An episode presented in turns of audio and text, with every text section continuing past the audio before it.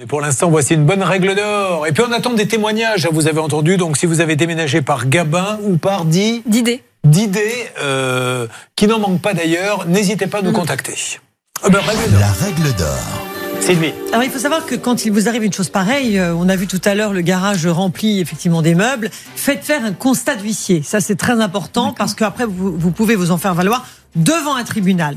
Deuxièmement, ça m'a pas plu tout à l'heure euh, du tout d'entendre le fait qu'on vous aurait demandé de l'argent en espèces euh, et que ce n'était pas prévu dans le devis. Là encore, c'est Ah oui. totalement euh, interdit, mais mieux que ça. On peut parler en matière pénale d'extorsion. Parce que si on dit Ah oui. attention, en, si vous ne donnez pas l'argent en espèces, nous ne faisons pas déménagement. Si vraiment ces propos ont été tenus, ce serait extrêmement grave.